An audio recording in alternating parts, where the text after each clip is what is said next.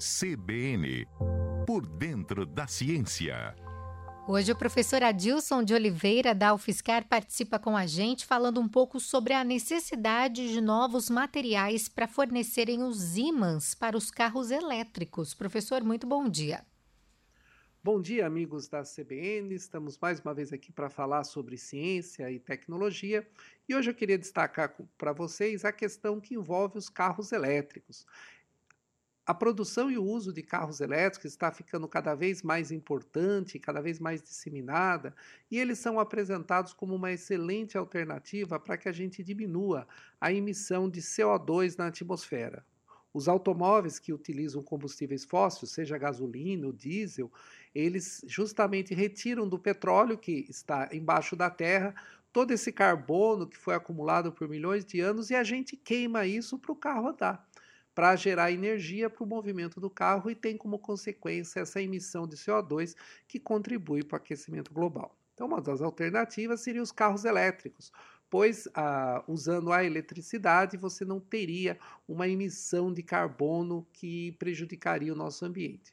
Existe uma previsão que a, a, nós teremos que vai aumentar as vendas anuais de carros elétricos no mundo para cerca de 65 milhões de veículos por volta do ano de 2030. E, em contrapartida, os, os veículos com motores a combustão interna cai, cairão dos atuais 68 milhões de unidades que foram produzidas em 2021 para 30 milhões de unidades em 2030. Ou seja, está ocorrendo uma transição energética de usar, deixar de usar o combustível fóssil para usar é, a eletricidade, seja ela produzida por energia solar, ou produzida energia eólica, ou até por energia nuclear, dependendo de alguns países. Também se produz energia elétrica usando combustíveis fósseis. Esse também é um desafio. Não adianta a gente usar carros elétricos, mas ainda necessitar da eletricidade produzida por combustíveis fósseis, como acontece aqui no Brasil, quando a gente tem um problema de demanda de eletricidade, a gente usa as usinas termoelétricas que acabam produzindo CO2.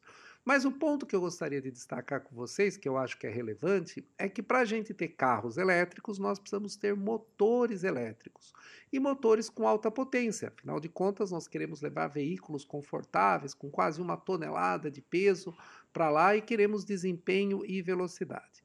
Para termos motores de alta potência, todo motor elétrico ele necessita de ímãs para produzir um campo magnético que acaba gerando eletricidade.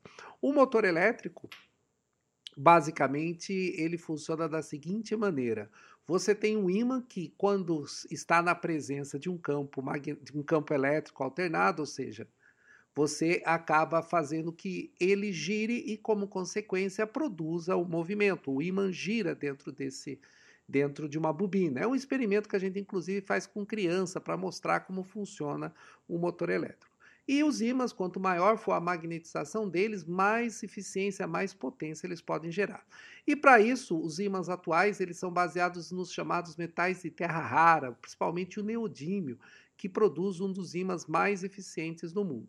Porém, eles estão cada vez mais raros, não só por, por ser um, um, elemento da tabela periódica muito especial, por isso que eles chamam de terras raras, mas a própria disponibilidade desses materiais para você poder produzir esses ímãs. A China, ela domina quase toda a produção mundial desses elementos, cerca de 90% dos ímãs e neodímio vem da China, e isso acaba sendo um grande problema, pois é, se, se tiver essa quantidade de carros para serem produzidas em 2030, faltará cerca de 55 mil toneladas de neodímio que faltarão, e também faltarão neodímios para você criar ímãs para produzir nas, nas turbinas eólicas que também utilizam para geração de eletricidade. Então, nesse caso, há um desafio tecnológico de desenvolver um outro material que não dependa das terras raras ou melhorar a eficiência desses motores para não precisar de ímãs com tanta é, capacidade. Está aí um desafio tecnológico que a gente tem que correr atrás, porque nós estamos falando de coisas de menos de 10 anos, tem esse problema para ser resolvido. E isso só se resolve com investimento em ciência e tecnologia, principalmente em ciência básica, para talvez descobrir um novo material que consiga resolver essa questão que vai ser muito importante e gerará um impacto é, econômico e também ambiental é, nos próximos anos. Era isso que eu queria comentar com vocês. Até a próxima semana. Até a próxima semana, professora Dilson. Muito obrigada pela sua participação, sempre trazendo aqui esclarecimentos para a gente nos mais diversos assuntos. Temos outras colunas do professor já disponíveis lá no site cbnsãocarlos.com.br, nas plataformas de podcasts e você pode deixar a sua dúvida também sobre ciência para que o professor esclareça em outras edições. Mande no 99292 4774.